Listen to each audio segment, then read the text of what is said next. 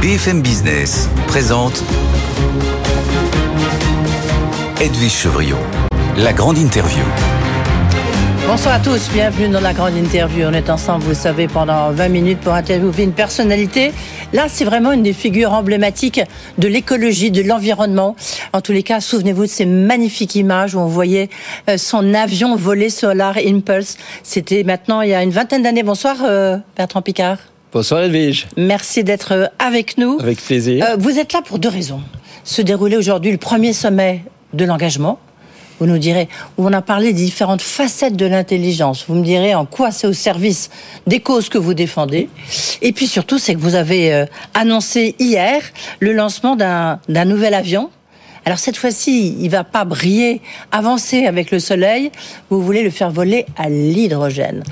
Et puis je vous poserai des questions un peu d'actualité si vous avez le sentiment, au regard par exemple de la crise des agriculteurs qu'on a connue en France, mais vous connaissez bien la France, euh, est-ce que c'est un recul, une rébellion contre l'écologie? D'abord, ce, sommet, euh, non, d'abord, pardon, Solar Impulse, la fondation que vous présidez, en deux mots, c'est quoi aujourd'hui? Parce qu'on s'était vu, vous étiez venu nous voir il y a quelque temps. C'est quoi aujourd'hui? C'est la recherche de toutes les solutions techniques, notamment, pour protéger l'environnement de façon économiquement viable pour réconcilier économie et écologie. Et maintenant, c'est 1600 de ces solutions, 1600 qu'on a trouvées, qu'on essaye d'amener euh, au pouvoir politique, aux industries, au monde euh, en général, de manière à vraiment accélérer cette action climatique, mais tout en permettant à l'industrie d'y trouver son compte également, parce que sinon on aura des résistances, et tout le monde sera contre. Mais en fait, voilà, c'est ça, vous défendez des start-up euh, Alors, des start-up, mais ce n'est pas que des start-up. Vous avez aussi des grands groupes qui ont des solutions extraordinaires. Euh, Et vous leur donnez votre label on leur donne un label, Solar Impulse Efficient Solution. Et vous avez des grands groupes comme Engie, comme Schneider Electric. Arkema, là encore, euh, tout récemment. Oui. ScienceCo, Solvay, etc. Et puis vous avez des start-up euh, tout au début, euh, Ecotech Ceram, euh, euh Neolith, Syntaps, etc., qui utilisent ce label pour accroître leur crédibilité, trouver des financements, trouver des clients également. Et comment vous donnez ce label? Parce que nous, on reçoit ici beaucoup d'entreprises, parce qu'on sait bien que toute la tech dans l'environnement, c'est, ça cartonne, ça marche très bien. Comment est-ce que vous les, comment vous les labellisez? En fait, on a un groupe de 370 experts indépendants qui analysent toutes les solutions proposées sous l'angle de la crédibilité. Est-ce que ça peut être passé à l'échelle? Est-ce que c'est économiquement rentable? Est-ce que ça protège l'environnement? Et ça doit exister aujourd'hui. C'est les, les cinq critères. Si ça correspond aux cinq critères, l'entreprise reçoit le label pour cette solution-là, hein, pas pour tout, pour cette solution-là. Alors Bertrand Picard, ce sommet de l'engagement qui s'est déroulé aujourd'hui, c'est pour ça que vous êtes à Paris et que vous nous faites l'honneur de, de, de, passer par les studios de BFM Business. Qu'est-ce que, qu'est-ce que ça veut dire un sommet de l'engagement? C'était un rassemblement de, de penseurs, mais aussi d'acteurs du monde économique et du monde industriel. Et on parlait en fait de l'état d'esprit de l'engagement aujourd'hui, indépendamment finalement de où on s'engage. Alors il y avait du digital, il y avait de la décarbonation, mais il y avait aussi toute une réflexion que j'ai trouvée passionnante, c'est que l'engagement, c'est quoi? C'est quand on défend une cause. Mais les terroristes et les fanatiques, ils défendent aussi des causes et ils s'engagent aussi dans leur cause à eux, mais mmh. contre les autres. Et ce qui est fondamental dans l'engagement, c'est au contraire de, tisser des liens avec les autres, d'entrer dans le monde de l'autre, de travailler collectivement, de casser les silos idéologiques pour pouvoir avoir des écosystèmes qui fonctionnent. Alors pardon, je, vais être un peu brutal, mais on se connaît quand même, Bertrand Picard. Est-ce qu'il n'y a pas un côté un peu naïf? Vous voyez ce que je veux dire? Alors, naïf dans quoi? Bah, non, mais le sommet de l'engagement, c'est très bien. Vous êtes un homme engagé, il faut des, personnalités comme vous. Mais en même temps, là, on voit bien que le, monde se durcit énormément, que ce soit sur le plan géopolitique, sur le plan de capitalistique, sur le plan euh, syndical, sur le plan des agriculteurs. Mais c'est pour ça que ça marche pas. C'est pour ça que si on s'engage pour une idéologie, on va aboutir, pardon, dans le fanatisme, alors que si on s'engage dans une approche commune sur les sujets, on va prendre ce qui est bon partout en essayant de créer des alliances. Et c'est que par l'alliance qu'on pourra avancer, sinon on sera dans des conflits permanents. Le, le clivage, il faut savoir ce que c'est le clivage. Le clivage, c'est le fonctionnement immature d'un enfant de moins de deux ans. Et il y a des adultes qui continuent comme ça à cliver. Ouais. Alors ils sont persuadés qu'il y a tout le bon d'un côté, tout le mauvais de l'autre, alors que c'est pas ça. Le monde c'est pas noir ou blanc. Le monde c'est des gris différents, des nuances différentes. C'est des manières de penser qui doivent intégrer la vision de l'autre. Et si on n'est pas capable de faire ça, c'est qu'on est immature. Le monde politique clivé est un monde dangereux qui aboutit au fanatisme des deux côtés. Ah ben dis donc, comme ça, j'en connais beaucoup que si ben vous entendez, peu de- ils auraient un un peu peu de psychologie, Ah, comme fait, ça ouais, aussi. ben vous êtes psychiatre, ça tombe Je suis bien. psychiatre, Ah, D'origine, d'origine, d'origine. que j'ai appris. Le- Tiens, euh, juste, et puis après, on va parler quand même de, de- de votre formidable projet, un nouveau projet, euh, 20 ans après. Total qui affiche un, un, un- bénéfice de euh, un peu moins de 20 milliards euh, d'euros. Est-ce que, en France, vous savez, ça fait hurler euh, tout le monde. Est-ce que vous, ça vous choque? Moi, ce qui me choque, c'est que la population, donc nous, continuons à consommer du pétrole. Et tant qu'on consomme du pétrole, tant qu'on gaspille le pétrole, tant qu'on a des moteurs à combustion qui gaspillent les trois quarts de l'essence à 2 euros le litre qu'on met dans le réservoir au lieu d'avoir des moteurs électriques qui sont à 97% de rendement et qui gaspillent rien du tout, eh ben, tant que ce sera comme ça, les compagnies pétrolières auront de beaux jours devant eux. Alors, c'est très facile d'attaquer les pétroliers et puis de continuer à consommer. Moi, je pense que ce qu'il faut, c'est que nous, consommateurs, diminuons la consommation et ça encouragera les pétroliers à se diversifier dans le renouvelable, dans l'électrique, dans Ouais. l'hydrogène, dans le biogaz, etc. En fait, on est un peu schizophrène, c'est ça que Mais vous êtes en train de nous dire. Euh, pas seulement un peu, beaucoup. On a une mauvaise foi crasse, on accuse les autres de manière à, à, à pas devoir montrer sa propre faiblesse. Euh, Bertrand Picard, juste un mot sur la crise des agriculteurs, là, qui, a, qui a secoué la France, qui va sans doute encore la, secouer à la fin du mois de février à l'occasion euh, du euh, sommet pour l'agriculture. Est-ce que vous avez le sentiment que, effectivement, la musique est allée trop vite? Pour des agriculteurs, pour d'autres, euh, pour la population Est-ce que vous trouvez que cette transition écologique qui tombe un tout petit peu d'en haut, euh, ah, finalement, là, c'est une forme de rébellion contre ça c'est pas que la musique va trop vite, c'est qu'il y a une cacophonie totale.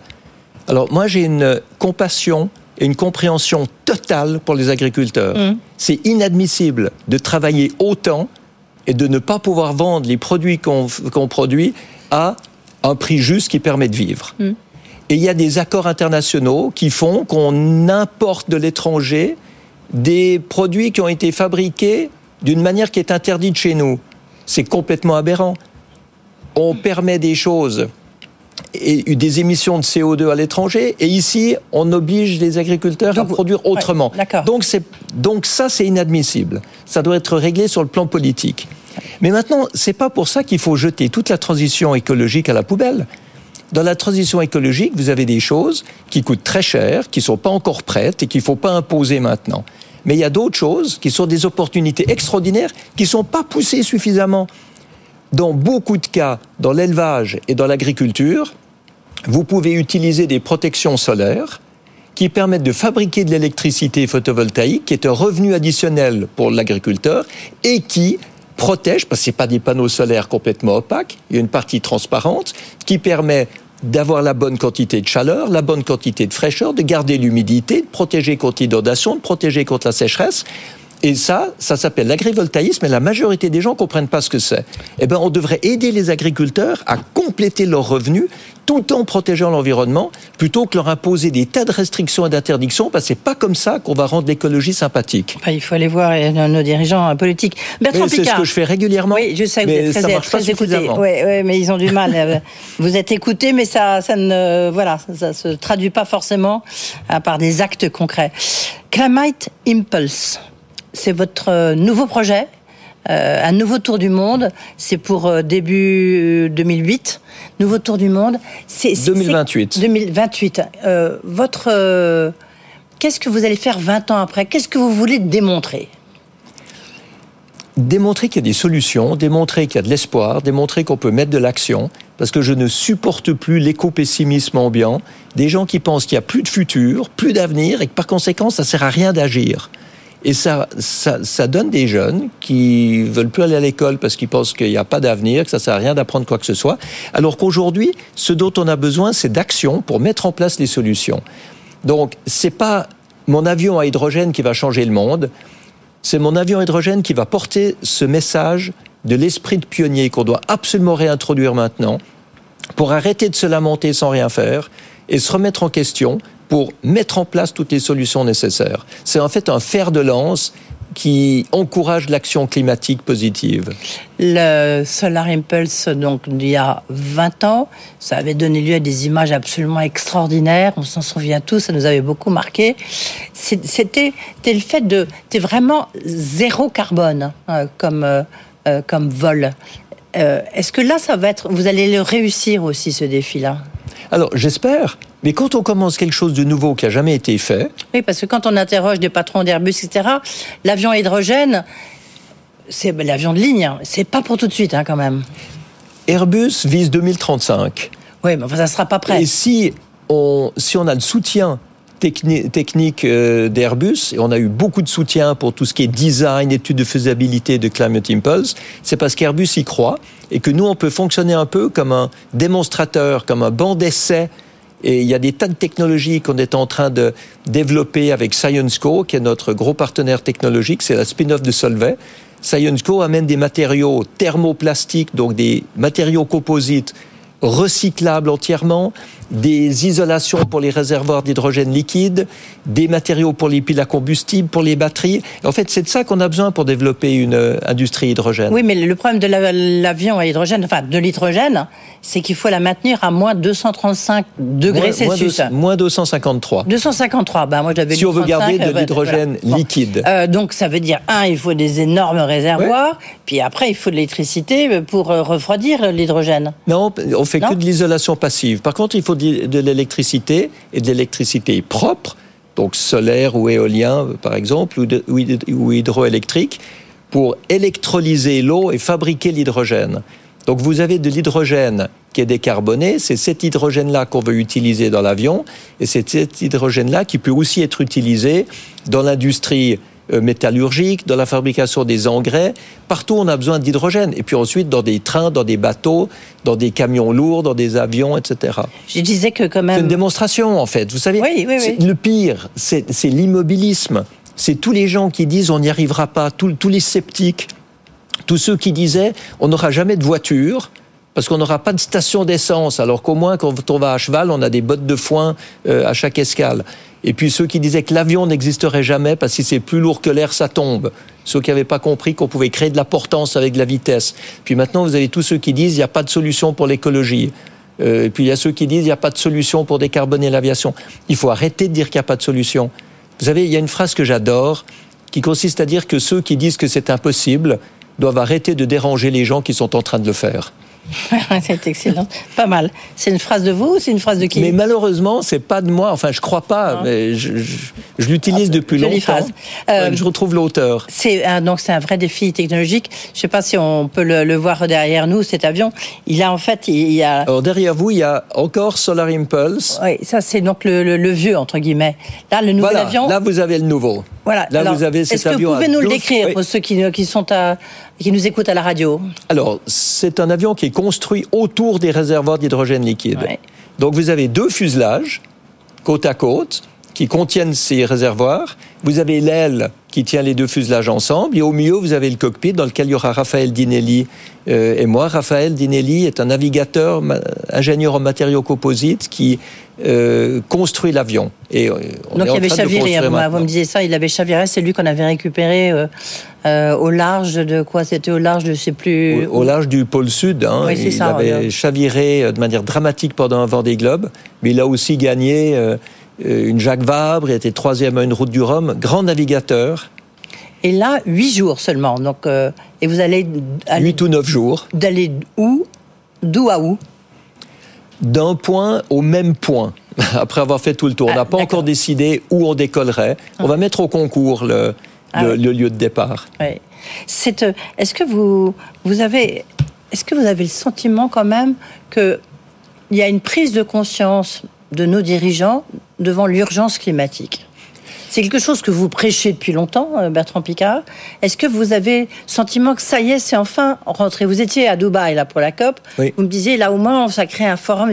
Mais est-ce que les décisions sont à la hauteur de vos espérances? Alors, il y a une prise de conscience de l'urgence climatique. Par contre, il y a quelque chose qui manque. C'est la prise de conscience de l'impératif économique de protéger l'environnement. Parce qu'aujourd'hui, on est dans une économie de quantité où on gaspille, où on est inefficient, on produit de plus en plus au prix de plus en plus bas, avec des salaires de plus en plus bas, avec des inégalités sociales inacceptables. Et ça, ça nous mène nulle part. Et quand chaque fois qu'on met de la pollution ou du CO2 dans l'atmosphère, on met aussi des euros et des dollars parce qu'on gaspille l'énergie et les ressources naturelles. Donc il faut une économie de qualité où on vend de l'efficience au lieu de vendre de l'abondance. Et cette efficience, elle est hyper rentable. Si vous arrivez à économiser de l'énergie ou des ressources naturelles, eh bien, vous faites une marge bénéficiaire plus haute. Et c'est cette marge bénéficiaire plus haute qui sert à payer l'investissement. Donc, vous êtes dans un cercle vertueux au lieu d'être dans ce cercle vicieux de, PIB dépendant uniquement du gaspillage. Euh, vous, de votre projet, Climate Impulse, c'est un budget de combien? C'est un budget de 45 millions pour fabriquer l'avion, toute la recherche, développement autour de ça, une quinzaine de millions ensuite pour toutes les opérations. Et on a, contrairement à Solar Impulse, où, j'ai annoncé le projet avec zéro partenaire, cette fois on a déjà un gros partenaire qui est ScienceCo, euh, qui nous soutient et on peut l'annoncer avec déjà une partie de la construction garantie sur le plan économique. Donc c'est un gros soulagement. Donc un gros soulagement sur, surtout pour vous. Puis d'ailleurs, vous avez des entreprises françaises comme Daer, euh, comme Airbus et d'autres. Merci beaucoup Bertrand Picard. Vous reviendrez nous voir avant 2028. Hein. Ah ben, bien euh, sûr, il y aura des tas d'étapes de la construction qu'on vous. Peut-être on saura d'où vous allez partir. Merci beaucoup d'être venu à l'occasion du sommet de l'engagement. Merci. Tout de suite les infos avec Guillaume Paul.